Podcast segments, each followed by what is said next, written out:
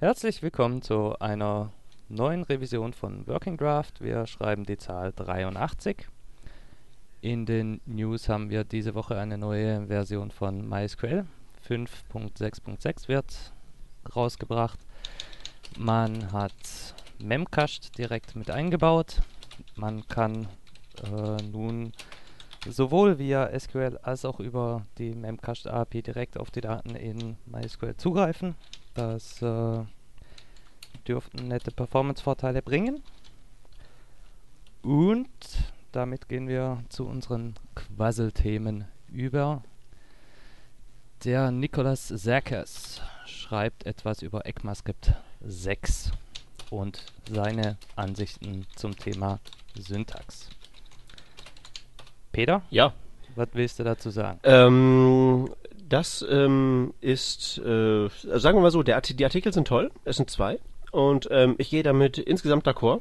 Ähm, weil, ähm, naja, er hat halt recht. Also im Moment ist so ein bisschen der Eindruck, dass das ähm, ECMAScript 6, was ja bisher mehr so die, den Eindruck erweckte, das sei halt eben wohl durchdacht und gut designt, ähm, da scheint jetzt mehr so zu werden, wie das, was halt der Nerd gerne so ein Kitchen Sink nennt. Also die nehmen irgendwie alle möglichen Ideen und äh, versehen die mit einer hässlich aussehenden Syntax, schmeißen das da zusammen und hoffen, dass da hinten was Gutes bei rauskommt. Nur äh, je mehr die da reinschmeißen, umso weniger gut ist mein Eindruck vom Ganzen.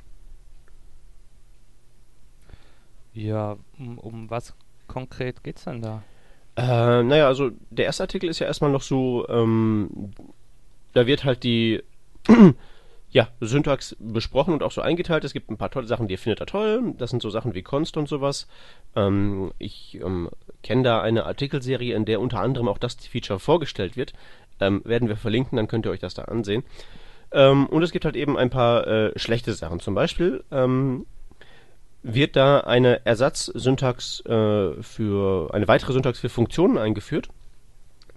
Ähm, nämlich der äh, Fat Arrow, den man vielleicht aus CoffeeScript kennt. Das ist ein, dann in CoffeeScript einfach nur eine Funktion, wo man aber das This-Binding der neu erzeugten Funktion so modifiziert, dass das This der neuen Funktion eben dem der des äußeren Scopes auch entspricht.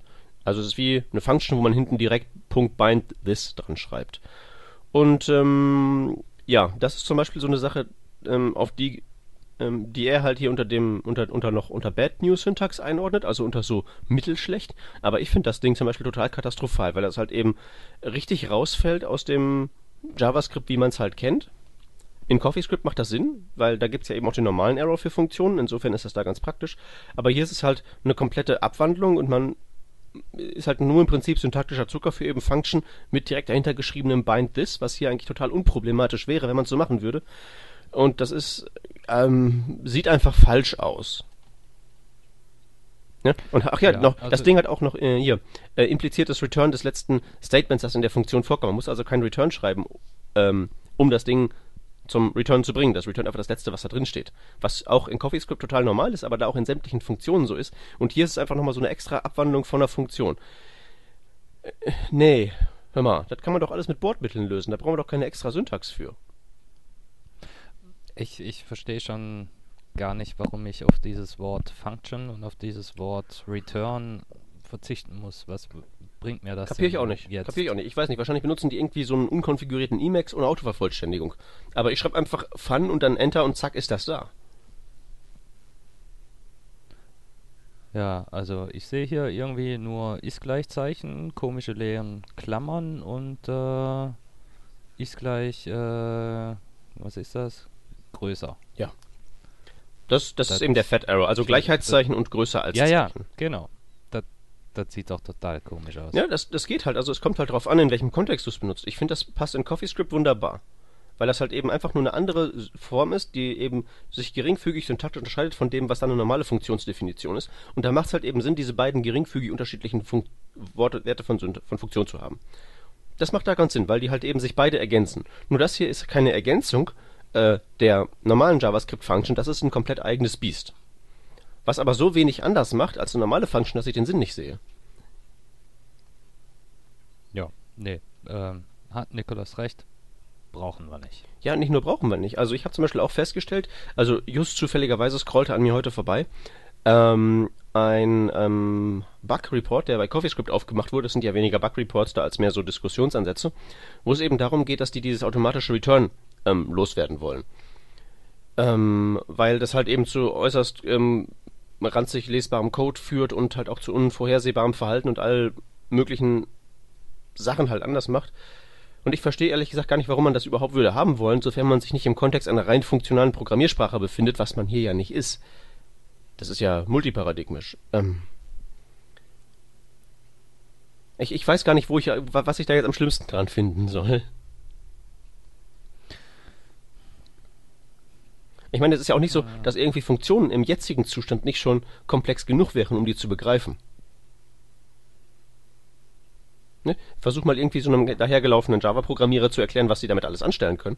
Ähm, dann schlackern denen aber die Ohren. Jetzt packen wir da eben noch eine äh, Abwandlung von oben drauf, abgesehen von den Generator-Functions, die wir ja auch vor ein paar Revisionen mal hatten, die es ja auch noch gibt.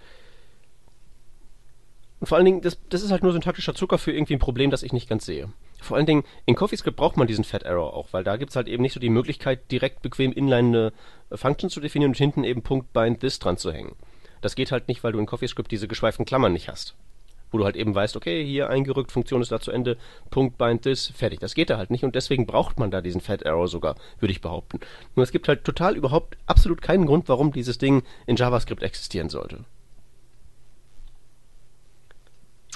Ja, wie du schon sagtest, ne, das ist, äh, ist halt diese, diese Geschichte, CoffeeScript ist famous geworden oder viele Leute benutzen es und deswegen versucht man zurück äh, zu portieren, was dort definiert wurde. Und äh, ja, das, das sind leider auch teilweise schlechte Eigenheiten und deswegen ist die Diskussion ja auch groß und deswegen sagt ja auch einer äh, wie Nicholas Sarkis, dass es halt ähm, nicht der beste Weg ist für, für JavaScript und ja, Moment, Moment, Moment, Moment, Moment, das, das ist aber nicht so, dass das ein schlechtes Feature ist. Das macht in einem gewissen Kontext sehr viel Sinn. Äh, aber es verwirrt sehr, sehr stark, finde ich. Also es verwirrt denjenigen, der äh, noch nicht so vertraut ist damit zum Beispiel. Nee, nee, das, ähm, der das, das sieht, der denkt sich so, oh, what? Ja, aber das ist eben bloß Syntax, das kann man lernen. Das Problem ist halt, wenn man das ständig benutzt, aber da so diese, diese beiden komplett unterschiedlichen und komplett unterschiedlich aussehenden, sich aber letztlich nur geringfügig unterscheidenden Varianten von Funktionen hat. Das ist halt eben inkonsistent. Das ist mein Problem dabei. Das ist eine tolle Idee, das so zu machen mit dem Fat Arrow und in einem gewissen Kontext macht das halt eben verdammt viel Sinn. Nur, wenn die das eben da rausreißen und in den neuen Kontext verpflanzen, dann geht halt der ganze Vorteil flöten und es wird halt nur noch verwirrend und das sieht komisch aus und überhaupt. Also die Idee selbst, prima. Nur halt eben, deswegen machen die ja das Design einer Programmiersprache. Das ist ja mehr als einfach nur Syntaxentscheidung. Das sieht mir halt eben einfach nur so aus, ach ja, komm, lass mal Syntax rüber portieren. Und das stößt halt eben die Tür ganz weit auf, bis man dann irgendwann da ist, wo PHP ist. Und da wollen wir ja nicht hin, oder?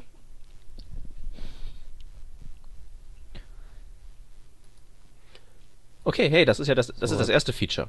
Ähm, ich glaube, ähm, das nächste, was noch, was noch so ähm, da ähm, Ärger bekommt, ist ja dieses, ähm, wie heißt das? Quasi-Literals oder Quasi. Genau. Erklär mir doch mal, was das eigentlich soll, weil ich, als ich das zum ersten Mal gesehen habe, so rein syntaktisch hat mein Parser ausgesetzt. Ja, äh, bevor ich mal auf die Syntax zurückkomme, die Quasi-Literals sollen ein paar Probleme, die wir mit äh, Strings in JavaScript haben, lösen können. Das eine ist, dass wir zum Beispiel endlich mal Multiline äh, Strings hinbekommen. Moment, haben wir die nicht schon längst?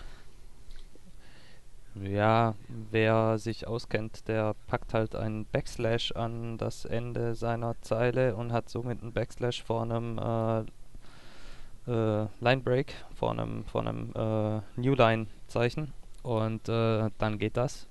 Oder man rappt halt jede Zeile einzeln in Quotes und äh, appendet die mit einem schönen kleinen Plus. das geht wohl. Aber äh, so ganz ohne weiteres kannst du nicht äh, mehrere Zeilen in einen String packen. Ja, das mit dem, das mit dem also Backslash, kannst, würde, nein, nein, mit dem Backslash würde ja ganz wunderbar funktionieren, nur das Ding ist halt, sobald du danach irgendwie ein Zeichen hast und sei es auch nur Whitespace, ist halt sofort Verb-Alarm läuft nicht mehr. Richtig, richtig. Also ich muss das umformulieren. Es ist nicht so, dass wir nicht mehrere Zeilen in einen String packen können. Das können wir natürlich. Es ist so, dass wir einen String nicht über mehrere Zeilen äh, aufbrechen können. Genau. Das ist das eigentliche Problem. Man könnte es zwar theoretisch, aber es ist, halt, für- es ist halt so, wie es umgesetzt ist für die Tonne. Das ist das Ding. Genau. So.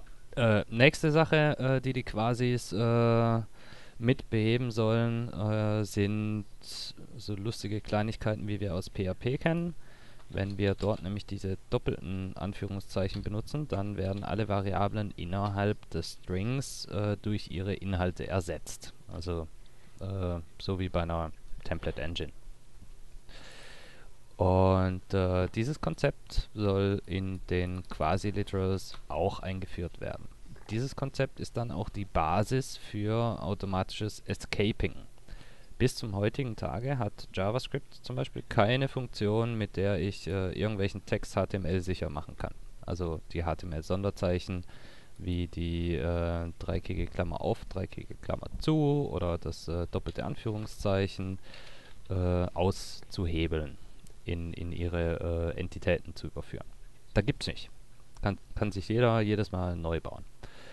Und die Quasi-Literals sollen ein, mit einer äh, Escape-Funktion daherkommen, die genau das ermöglicht.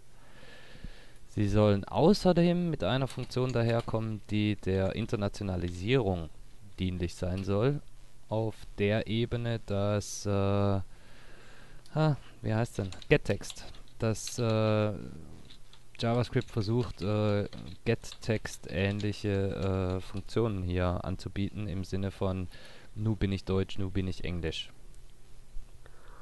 Und das wird hier alles zusammengewürfelt in dieser neuen, äh, diesem neuen Ansatz quasi literal. Und geschrieben wird das ein Bezeichner, Backtick, dann dein eigentlicher String, Backtick Semikolon. Das Und vor allem Backtick. muss man dazu Backtick. sagen, Hallo, Backtick.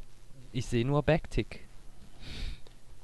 Das finde ich jetzt ja eigentlich nicht so katastrophal, wie dass da einfach so der Ident Identifier direkt vorgepflanscht ist. genau. Na, es sieht irgendwie aus wie eine äh, Fehlgeburt einer Funktion. Ja, als hätte jemand die Klammern vergessen. Als hätte einer die, die Klammern vergessen und versehentlich statt einem, äh, einem äh, einfachen Anführungszeichen oder doppelten Anführungszeichen den äh, Backtick erwischt. Ganz einfach. Ja. Sieht, sieht total komisch aus. Wenn ich, wenn ich mir den Code so angucke, dann habe ich erstmal einen, einen Parse-Error vor Augen. Und da fragt sich äh, Nikolas, ob das denn so sein muss oder ob man das auch in der äh, natürlichen äh, Syntax, die wir ja schon haben, äh, schreiben kann. Und ja, Ja, das wären einfach dann Library-Erweiterungen, ne? String.format oder String.escape oder sowas. Ja, genau. Also das sind das sind dann seine äh, Vorschläge, wie man das hätte anders lösen können. Also mehr im, im klassischen äh, JavaScript-Stil, respektive im, in der C, im, im C-Familien-Stil. In C und den äh, Derivaten haben wir äh, Funktionen wie printf, also äh, oder sprintf, drucke mir einen formatierten String, wo ich einfach einen Platzhalter habe, der mit irgendwas ersetzt wird, irgendwelchen Werten. Und äh, diese Funktion gibt es auch bis dato in JavaScript nicht. Haben mehrere Leute versucht äh, zusammenzubasteln und mehr oder weniger toll hinbekommen. Aber das wäre das wär ein Ansatz gewesen, dass das hätte sofort jeder verstanden. Jeder Mensch, der aus einer anderen Programmiersprache äh, kommt, hätte sofort kapiert, ah, okay, cool, das ist printf. Wunderbar, super, kann ich. Und auch äh, einfaches Überführen von äh, HTML-Sonderzeichen in Entitäten mit, mit der Funktion string.escape.html. Da, da muss man nicht drüber nachdenken, das, das sieht man und versteht, was da äh, Sache ist. Demgegenüber steht äh, irgendein Bezeichner, ein Backtick, ein String, äh, ein Variablenname, ein Backtick. Da muss ich doch erstmal irgendwie versuchen zu entziffern, was da jetzt intern alles passieren Aber soll. du, das ist gar nicht mal das Problem. Das Problem ist einfach nur, ähm, wenn du so eine Funktion normalerweise bei irgendwas implementieren würdest, würdest du doch nicht auch eine neue Syntax dir für sowas ausdenken. Das, das, ist gar keine Diskussion, das ist, das, das ist kein Syntaxproblem, das ist einfach n- eine Lücke in der Library und das wird halt eben mit Bordmitteln geschlossen. Ne? selbst wenn, jetzt, wenn die jetzt eine Syntax sich überlegt hätten, die total toll aussieht, wäre es doch immer noch falsch, oder? Meiner Meinung nach ja. Ja. Also ich schließe mich hier an Nicholas an. Eigentlich hätten diese Funktionen wie String Format, String Escape, HTML und so weiter angeboten werden müssen.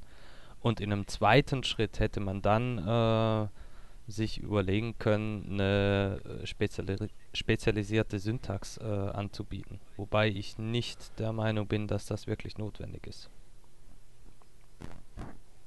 Ich sehe aber auch den Vorteil dieses äh, Fat Arrows nicht. Ich habe kein Problem damit, das Wort Function und das Wort Return äh, auszuschreiben. Auch äh, und hinten, Klammern und, sind hinten Punkt, und hinten Punkt bind this, ne? Richtig, ja, nein, geht doch. Das, das versteht auch jeder, das ist Elo Elaborator Code. Der erklärt sich irgendwie von selbst. Da muss ich nicht wissen, was äh, zwei Zeichen, die komisch aussehen, äh, intern für eine Bedeutung haben. Ja, ja. Wie gesagt, das kommt auf den Kontext an. In CoffeeScript macht das halt sehr viel Sinn. Weil wenn du irgendwie so 12 Einrückungsschichten hast und eben keine Schweifklammern, dann ist es halt schwer, da ans, an, ans Ende Punkt bind this dran zu hängen. Und da ist das ganz sinnvoll, wenn man das da oben direkt aussagen kann. Nur, da sind wir uns ja einig, das macht hier keinen Sinn. Braucht kein Schwein. Richtig, darf beides gerne sterben gehen. So sieht's aus. Ja, nee. Ich, ich, bin aber auch ehrlich gesagt irgendwie relativ zuversichtlich, dass das irgendwie alles nicht kommt, weil das halt eben alles neue Syntax ist. Und das passiert ja tendenziell eher nicht. Meinst du? Hast du Hoffnung? Ja, eigentlich schon. Das, das, das Problem mit neuer Syntax dieser Form ist halt auch, äh, wir haben auf einmal ein Problem in älteren Browsern. Also würde ich diese, diese Quasi-Literals irgendwo äh, reinpacken, dann äh, sagt mir mein, mein aktueller Firefox, ey Alter, äh, Syntax-Error, ich bin gestorben. Ja, versteht er nicht. Das- ja, ja, Ja, nein, er, er versteht die Syntax nicht. Und da, das ist eigentlich das, das Problem, äh, gerade bei, bei einer Sprache wie JavaScript, die auf so vielen äh, unterschiedlichen Plattformen und auch verdammt alten Plattformen wie in einem Internet Explorer 6 äh, läuft. Da führt man nicht einfach mal so leichtfertig äh, eine neue Syntax ein, die was Altes einfach nicht kapieren kann. Ja. Was, was die Jungs gemacht haben mit use strict, das, das ist ein simpler String, der ist an sich äh, benign, wie sagt man da auf Deutsch? Der macht nichts, äh, der, der ist harmlos, harmlos ist das Wort. Dieses use strict an sich ist total harmlos, weil es halt als äh, String verpackt ist. Und ein moderner Browser äh, ne, oder eine moderne JavaScript-Engine sieht, ah, eh, cool, ich gehe hier mal in den Strict-Modus. Wunderbar, super toll. Aber kein alter Browser geht vor die Hunde. Kommen die jetzt tatsächlich mit äh, diesem Fat Arrow an? Kommen die tatsächlich mit diesen Quasi-Literals an? Ich glaube, dann erleben wir eine kleine neue Renaissance des Browser-Kriegs. Ja, du weißt ich nicht. Es gibt ja schon noch ein bisschen ähm, andere Syntax, die da äh, eingeführt wird, ähm, die auch nicht so direkt kompatibel ist mit dem, was wir schon kennen. Zum Beispiel eben deren äh, Klassensyntax. Die ist doch sicherlich auch jetzt die letzten Tage mal ähm, an euch vorbeigescrollt, oder? Ist sie in der Tat nicht. Nicht? Aber der, der Doktor hat es geht da? beschrieben. Ja, aber ich war doch die letzten zwei Wochen hier Rock Open Air machen. Ach stimmt, da gibt's doch ja, da, da gibt's ja anders als bei mir kein. Frühstück, wo man sich eben durch Twitter durchscrollen kann. Nee, da ist man auf dem Acker und äh, macht Musik. Okay, gut. Ähm, äh, dann ähm, bist du entschuldigt. Nee, aber da gibt's halt wirklich neue Syntax, äh, die einfach, ähm, ja, also das, da, da muss ich ja nur sagen, dass die halt eben das Wort Class verwendet, für, um eben hier leichtgewichtige Klassen einzuführen. Und alleine das reicht ja schon aus, wenn man das in irgendeinem Kontext überhaupt irgendwo verwendet, um einen alten Browser äh, ähm, ja, vor die Hunde gehen zu lassen, weil das eben ein reserviertes Wort ist. So, das führen die ein. Und ich denke mal, das kann man ja sicherlich auch punktuell machen. Das Ding ist halt eben punktuell da, wo es nötig ist, da, wo es sinnvoll ist, weil es ist ja auch nicht gerade wenig Aufwand, die JavaScript-Engines eben so umzubiegen, dass die das Zeug verwenden können. Ähm, und ich, ich glaube, ich denke mal schon, dass die irgendwann zur, zur Vernunft kommen. Die haben jetzt im Moment gerade so diesen, die Tore aufgemacht und jetzt schaufeln die erstmal alles rein an Input und meinen, ja, wir machen das jetzt. Aber ich, ich denke, dass die kommen zur Vernunft, das machen die nicht. Ich meine, die, die, die, die sind halt super konservativ. Man muss sich mal überleben. Die überlegen, die wollten ja ähm, auch mal ganz zu Beginn einführen, dass ähm, Type of Null nicht mehr Object ist, sondern Null. Haben sie da nicht gemacht. Weil das ist eine zu starke Abweichung von dem, was wir schon haben. So, wenn die das schon machen, schätze ich mal, die werden auch bei der Syntax, wenn es dann letztlich äh, um die Entscheidung geht, was kommt rein, was nicht, dann werden die da auch eher vorsichtig agieren und das und zumindest so schwach sind wie die Quasis nicht reintun. Und ich hoffe mal den Fat Arrow auch nicht. Das können die doch nicht machen. Nö, nö, ich bin da optimistisch.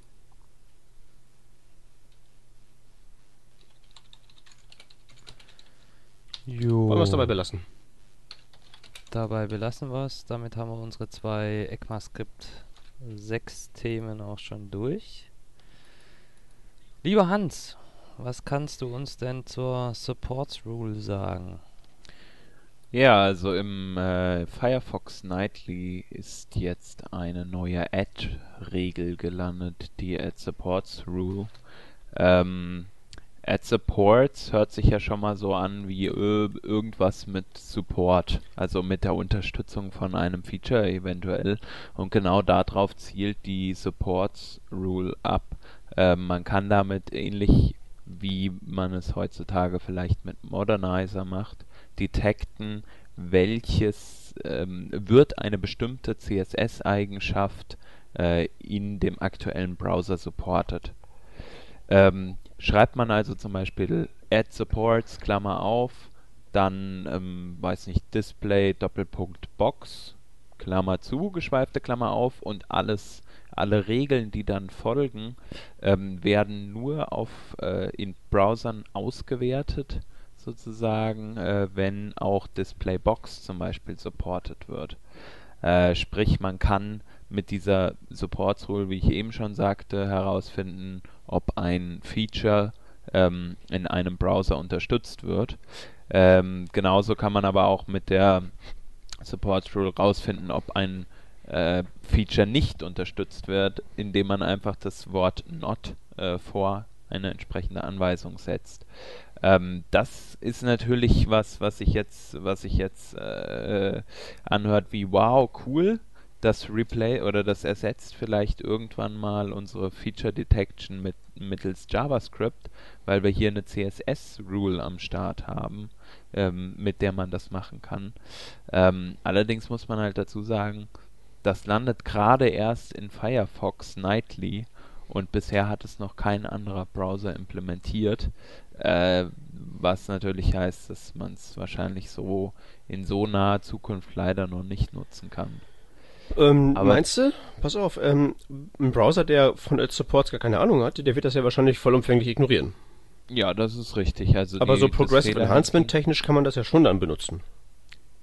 Genau, man kann, man kann natürlich gucken, ähm, wird überhaupt vielleicht sogar Add Supports unterstützt, kann man von JavaScript gucken und dann kann man einen Polyfill bauen, der halt den Add Supports, äh, das Add Supports äh, nachrüstet sozusagen, ähm, wo du dann halt äh, sagst, entweder es funktioniert die Regel oder wir gucken, ob es mit JavaScript irgendwie geht und ähm, wenn es mit JavaScript geht, dann verwenden wir alle Regeln, die da drin stehen in diesem Block, in dem wir das CSS parsen und werten die dann aus oder so. Mhm. Ähm, also ähm, ja, du hast recht, die, dadurch, dass die Fehlerbehandlung ähm, bei CSS natürlich äh, oder sehr geringe Fehler, Fehler, äh, wie sagt man? Toleranz? Äh, sehr hohe Fehlertoleranz herrscht, genau, danke, ähm, ist es natürlich recht einfach, ähm, die Ad Support Rule jetzt schon zu verwenden oder dann in naher Zukunft. Allerdings, um sie halt ähm, so zu verwenden, dass, dass sie wirklich äh, auf dem gleichen oder die gleiche Behandlung in allen Browsern erfährt, wird es noch einen Moment dauern. Der Chat fragt gerade, ob ja. das wirklich notwendig wäre, weil unbekannte CSS-Eigenschaften doch vom Browser eh ignoriert werden. Das ist zwar korrekt, dass eine unbekannte Eigenschaft ignoriert wird, aber mit der Support Rule habe ich jetzt die Möglichkeit oder habe ich irgendwann die Möglichkeit zu sagen, äh, du Browser, kannst du runde Ecken? Ach nö, kannst du nicht? Ja super, dann mach mir doch mal bitte den Hintergrund rot. Ansonsten, wenn du runde Ecken kannst, dann mach ihn mir grau. Das heißt, ich kann äh, nicht einfach nur diese Rules, die oder diese Eigenschaften, die ein Browser nicht kann, äh, ignorieren, sondern spezifisch darauf eingehen, wenn ein was weiß ich, von mir aus ein neues Layout-Modell nicht unterstützt wird, äh, dass ich dann auf äh, das künftig äh, funktionierende, wie nennt sich's? Irgendwas mit F. Flexbox. Irgendeine. Genau, Flexbox. Dass ich dann äh, auf, auf Flexbox äh, zurückfalle. Irgendwas in der Richtung. Dafür kann ich dann diese Support Rule super einsetzen. Sprich, äh, Support Rule ist jetzt vielleicht für heute nicht ganz so interessant, aber je weiter wir in die Zukunft schreiten, je weiter neue Drafts äh, eingeführt werden, desto hilfreicher kann das dann für uns in Zukunft sein. Das ist also eigentlich eine Funktion, die das Ganze mal ein bisschen zukunftssicher machen soll und nicht immer nur Ups. eine neue äh, einen neuen, neuen Style hinzufügt, den wir jetzt gerade haben wollen. Ähm, das Coole ist auch, äh, habe ich jetzt gerade noch heute gelesen, äh, dass man, dass es wohl eine JavaScript API gibt für äh, die Supports Eigenschaft. Da kann man dann nämlich über Windows.supports CSS ähm, abfragen, ob eine ähm, Eigenschaft ähm, supported wird und das ist natürlich ähm, sage ich mal, eine, eine 1 zu 1 Replacement für Modernizer. Richtig. Ja. Was uns dann in Zukunft auch äh, wiederum, äh, naja, was bedeutet, dass wir in Zukunft weniger JavaScript auf den Browser feuern müssen, wenn das in CSS direkt abgefangen werden kann. Richtig, und ansonsten muss man halt entsprechend äh, da einen, einen äh, Polyfill für diese Support-Rule mit zum Beispiel Modernizer schaffen. Und das ist ja auf jeden Fall, ähm, ich sag mal, zu der aktuellen Situation äh, ein Vorteil. Wie du sagst, man spart sich JavaScript, ich bin aber jetzt auch wieder drin. CSS. Du kannst halt jetzt, ohne dass du JavaScript überhaupt brauchst, auf die in die CSS-Eigenschaften äh, ähm, oder auf einen bestimmten Support reagieren.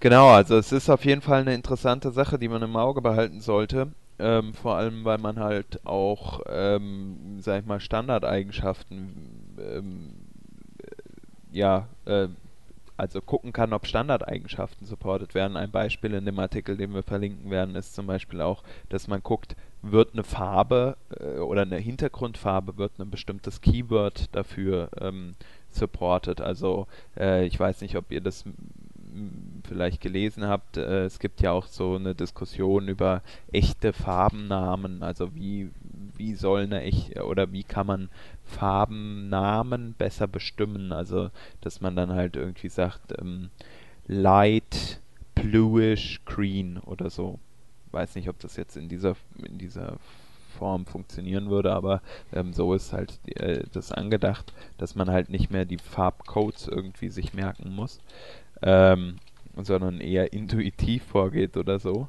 Ähm, und sowas könnte man dann halt auch checken, ist überhaupt diese Farbe supported.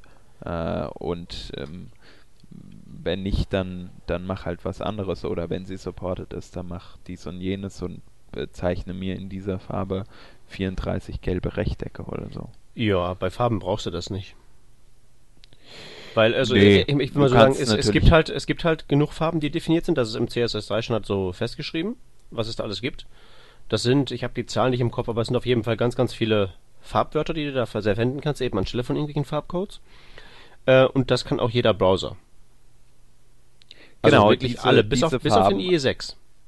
Also die neuen, der neue, dieses neue Farbraum oder vielleicht auch eine Color Function, was das werden soll. Äh, Tab Atkins schreibt darüber öfter mal in seinem Blog.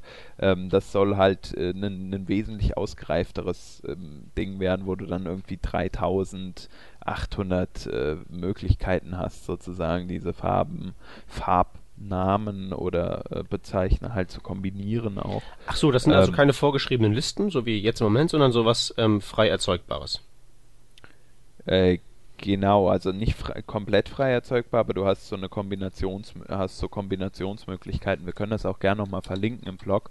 Ähm, ja, und äh, genau, auf jeden Fall kann man dann halt auch gucken, ob diese Farben schon supported werden oder die Color Function wird es dann in dem Fall wahrscheinlich sein oder so.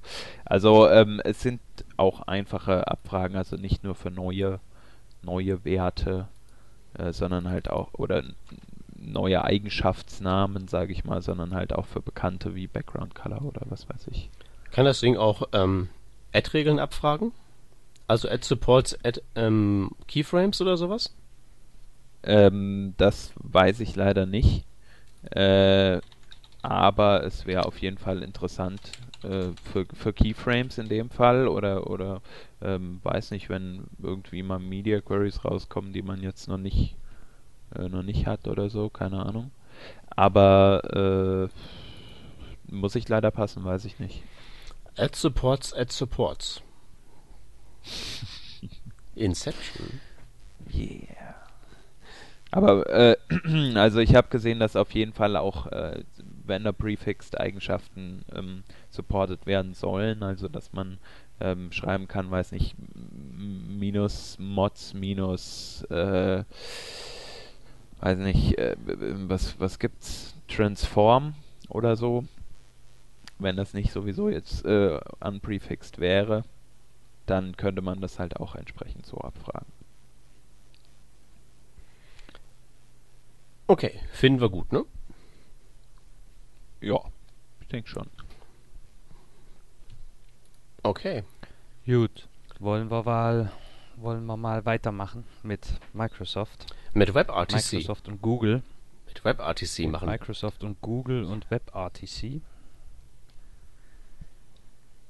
Peter, sag uns doch mal, was da Sache ist. Ich kann erst mal sagen, was WebRTC ist.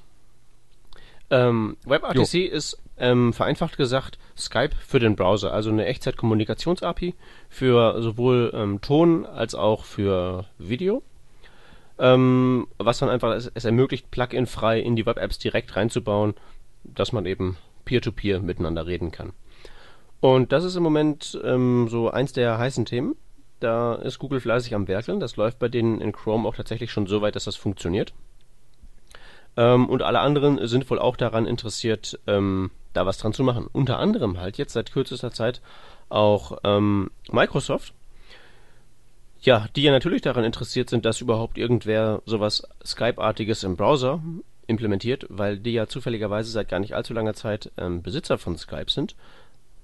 Und ähm, ja, der Artikel, den wir jetzt hier haben, der ist eigentlich relativ ähm, dünn. Also da steht viel Text drin und ähm, wenig Inhalt. Wahrscheinlich wird der, der arme Autor hier nach Zeilen bezahlt. Ähm, aber die interessante Botschaft ist halt die, dass erstens Microsoft ähm, auf jeden Fall jetzt auch da an Bord ist und vor allen Dingen klar formuliert hat, ähm, was sie sich denn so da vorstellen, wie das Ganze unter der Haube zu funktionieren hat. Ähm, bei WebRTC ist es im Moment so, dass die, dass dort auf offene Technologien gesetzt wird, also Zeug aus diesem äh, VP8 ähm, Open Source Universum, was eben so das alte Thema Videocodex wieder aufmacht. Und Microsoft sagt jetzt komischerweise, hm, es ähm, wäre doch viel besser für alle Beteiligten, wenn man nicht fest vorschreiben würde, welche Codecs darunter zu liegen haben, sondern wenn man das Ganze offen gestalten würde. Und das ist so die ganze Aussage, die im Prinzip in diesem Artikel drin ist. WebRTC ja, aber diese Open Source Codecs da fest vorgeschrieben, das nicht. Und ähm, das ist ganz interessant, finde ich, weil ähm, wenn so wie ich mir das dann ausmale, enden wir dann bei einem Zustand, wenn wir den Codec nicht fest vorschreiben, der genauso ist wie bei HTML5 Audio und HTML5 Video. Nämlich, dass kein Browser alle Codecs spricht oder dass es halt keinen Codec gibt, der in allen Browsern verfügbar ist. Ähm, und das resultiert halt in vielen Fällen in der völligen Unbenutzbarkeit ähm, des, der Neuheiten und eben dem Weg zurück zum alten heißgeliebten Flash. Ähm, und ähm, wenn ich jetzt mit einem gewissen Pessimismus diese Sache hier durchlese, dann ähm, könnte man auf die, dann könnte ich auf die Idee kommen, dass das eben hier genauso enden wird, wenn halt eben ein wichtiger Player wie Microsoft ähm, sich sozusagen der Codec-Einheit in den, in den Weg legt. Wenn man es negativ formulieren möchte. Sie formulieren es natürlich so als ähm, so ja, freie Auswahl für den Verbraucher, ne? Aber im, im Gegensatz zu den Video- und Audio-Codecs, wo wir ja einfach mehrere Files anbieten können, um so jedem Browser das zu bieten, was er spielen kann. Ähm, ob das einfach ist, würde ich aber ganz, ganz stark vom, vom jeweiligen Fall abhängig machen. Naja gut, also es äh, besteht die technische Möglichkeit. Ob das jetzt nun für den Einzelnen und im Einzelnen einfach ist, lassen wir mal eingestellt. Ja, das war nicht ganz Es ist möglich. Okay, okay. Bei WebRTC werden wir das aber nicht mehr können, wenn der Chrome äh, VP8 spricht und der Internet Explorer XYZ, dann ist da nichts mehr mit Kommunikation zwischen den zwei Browsern.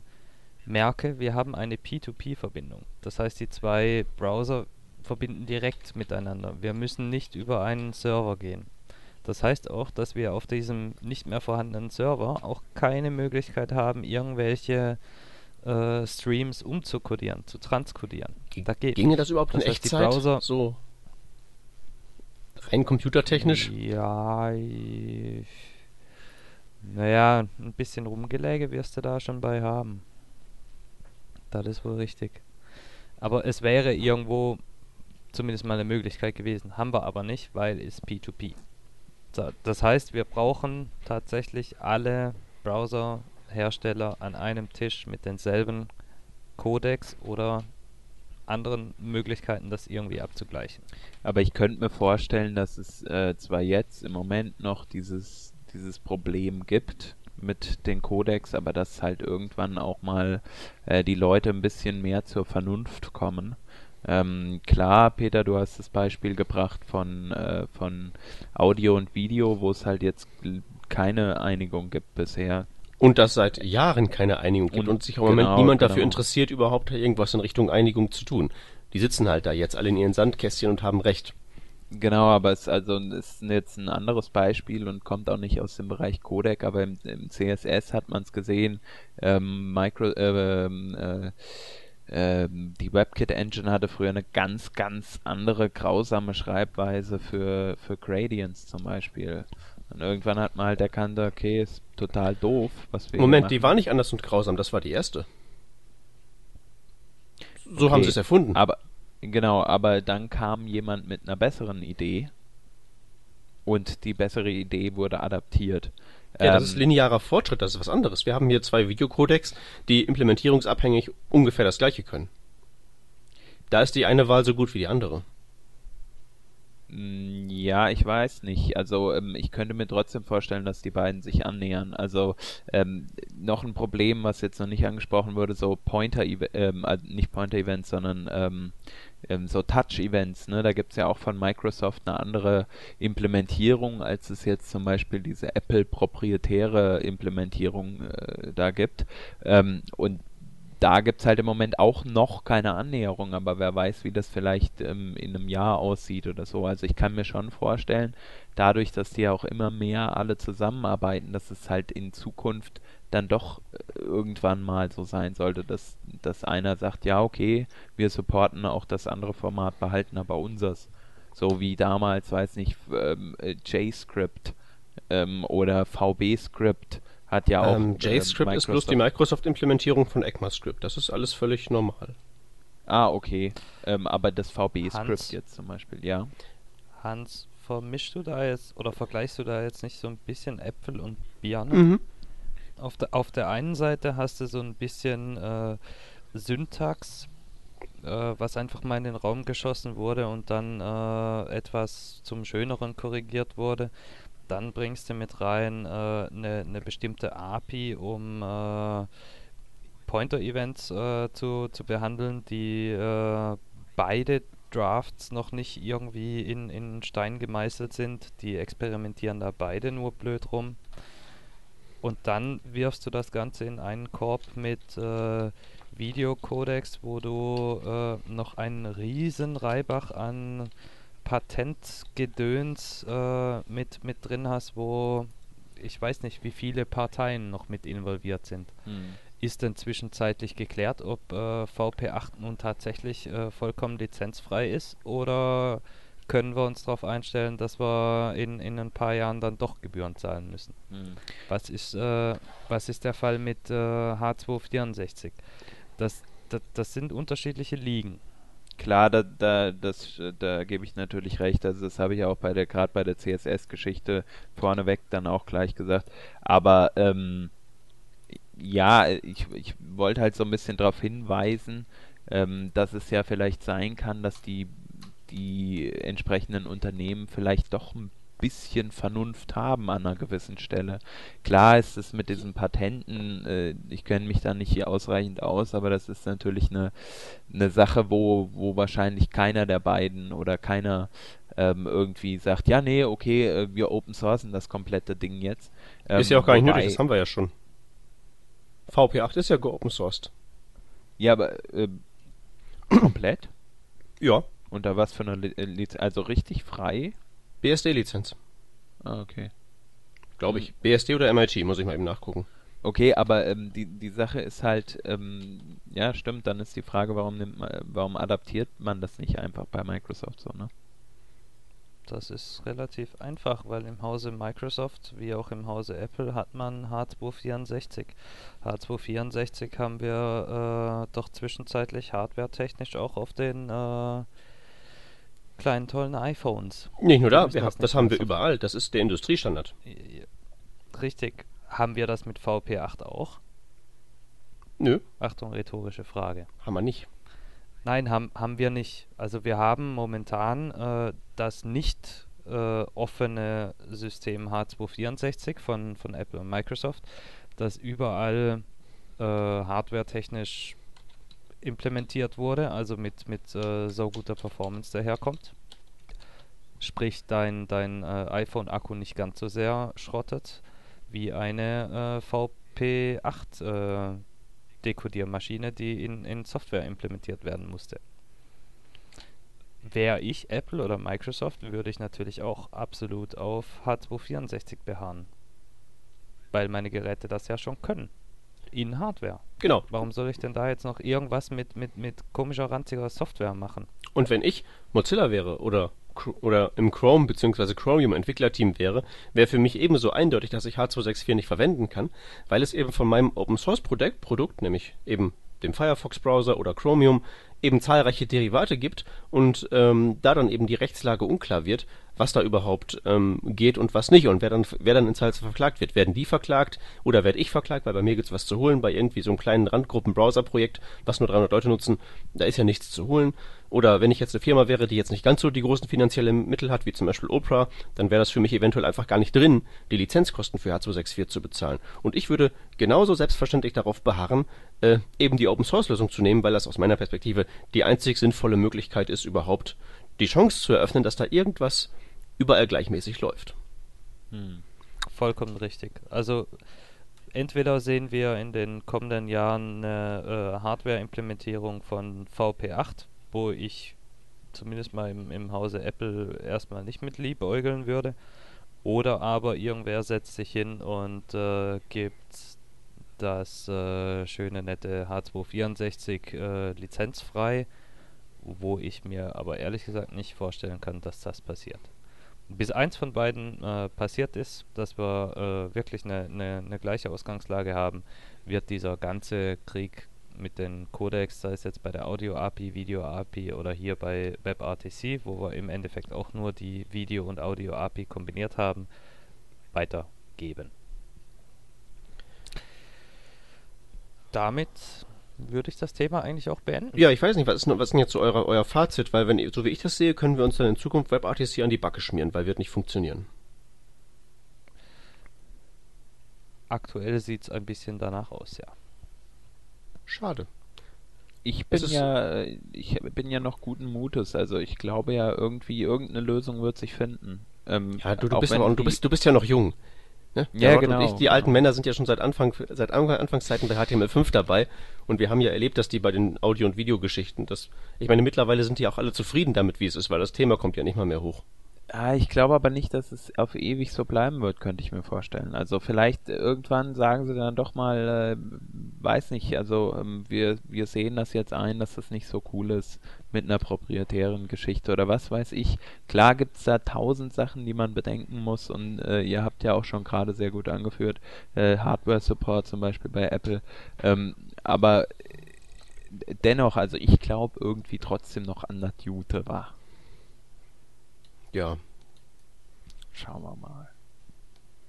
Hoffnungsloser Idealist. ja, warte mal, bis er ein bisschen älter ist. Dann ist er bald genauso äh, grantig wie wir zwei. ja, und, und wer hält dann den, den äh, positiven Wert dieser Sendung hier? Ich glaube, nirgendwo ist festgeschrieben in unserem Gesellschaftervertrag, dass wir sowas haben müssen, oder? Das ist richtig. Ich kann mich nicht erinnern daran. In meinem nicht. So viel kann ich sagen. Okay. Wollen wir zu den Links übergehen? Jo. Richtig. Okay, Rod, dann schieß mal los. fange ich doch auch gleich mal an mit Prism, einer JavaScript-Bibliothek von Lea Veru zum Highlighten von Syntax. Aktuell kann das Ding HTML, CSS, JavaScript. Es ist über Plugin-Schnittstellen erweiterbar, auch für andere Sprachen.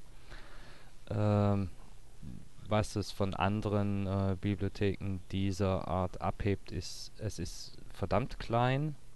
Es sieht an sich schon mal schick aus und es kann Syntax in Syntax identifizieren. Das heißt, habe ich ein, ein Stück HTML und darin ein Script-Element, dann kann dieser Highlighter auf die JavaScript-Syntax umschwenken und das auch in JavaScript highlighten.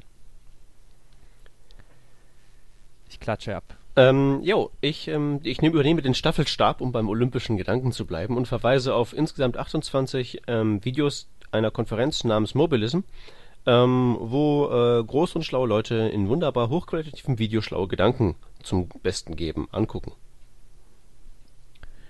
Als nächstes haben wir ein JavaScript, äh, eine JavaScript Library, ein jQuery Plugin namens Gridster.js ähm, das ist ein Plugin, was eine Drag-and-Drop ähm, Schnittstelle sozusagen bereitstellt für verschiedene Module, die man beispielsweise auf seiner Webseite hat. Ähm, wenn das äh, zum Beispiel eine Art Grid ist, kann man diese Module dann mit Hilfe dieses Plugins so toll ähm, ja, also als Drag-and-Drop-mäßiges Ding daher bringen, dass man die halt äh, auf seiner Webseite hin und her ziehen kann und sie ordnen sich automatisch in einem Grid äh, an. Das kann interessant sein, wenn man zum Beispiel eine App macht, in der man viele Widgets hat und die halt auf dem Screen in einem bestimmten Grid hin und her ziehen und verteilen will.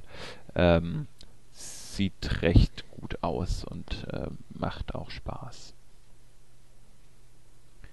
Jo, als nächstes haben wir PyCon. Das ist ein Pie-Chart, der als Fav-Icon in die Tableiste eingebettet werden kann. Das ist ein Fortschrittsbalken. Das heißt, äh, man kann in Tabs, die im Hintergrund sind, den Fortschritt einer Berechnung, eines Uploads, was auch immer, direkt einblenden. Super schönes kleines Gimmick. Ja, und dann haben wir noch als letztes ein ähm, Toolkit, und zwar ein SCSS Toolkit. Das ist ein, ähm, ein Projekt auf GitHub. Da hat sich einer mal die Mühe gemacht, so ein paar Goodies sozusagen zusammenzuschreiben oder zusammenzuwerfen, die man im Bereich äh, SCSS, was ja eine, eine, eine, andere Syntax von SAS ist, ähm, praktisch diese so, so ein paar Stylesheets vorzudefinieren. Und zwar hat er das nach dem SMAX-Prinzip gemacht. Das ist äh, so ein bestimmtes Prinzip, was halt für äh, modulares und skalierbares CSS steht, also ähm, Scalable and Modular Architecture for äh, CSS heißt das Ganze. Ähm, und äh, genau, gibt so eine Abtra Abstraktion für seine Styles, also dass man das ähm, ordentlich verteilt in äh, Module oder in, äh, weiß ich nicht, einen bestimmten State zum Beispiel, also wenn man was mit JavaScript highlighten will. Ähm, außerdem sind bei dem Toolkits halt ein paar vorgefertigte Mixins dabei, ein paar Variablen, die definiert sind. Normalized.js ist dabei und so weiter und so fort. Ähm, für Leute, die mit äh, SCSS arbeiten, eventuell interessant bei großen Projekten. Ja, und damit sind wir dann auch durch für heute mit den ähm, Links. Jawohl. Sonst haben wir keine das Ankündigungen mehr zu machen, ne? Nö. Nö. Nö. Das war Revision 83 des Working Draft. Mit dabei Hans-Christian Reinl. Yay. Peter Kröner. Tschüssi. Wir wünschen was. Adios. Tschüss. Tschö.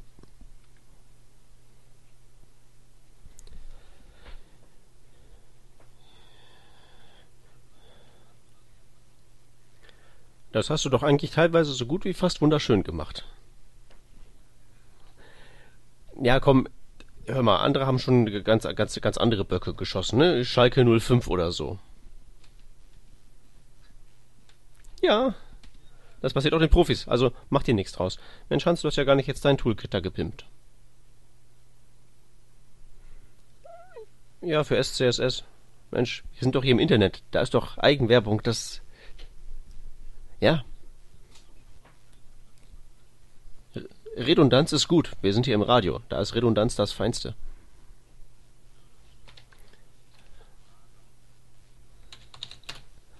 Okay.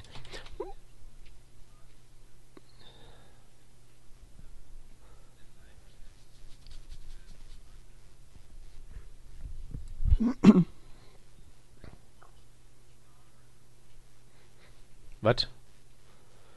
Och, ey, da bin ich mal zwei Wochen nicht da und schon bauen die bei GitHub wieder alles um, die Arschpiraten.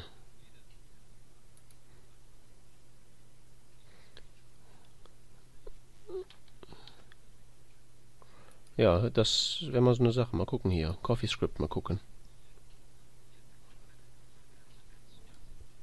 Du bist ein Star. Ja, kannst dir davon trotzdem nichts kaufen. Na gut, das ist insofern sinnvoll, dass man das eben mit den Gists harmonisiert hat, aber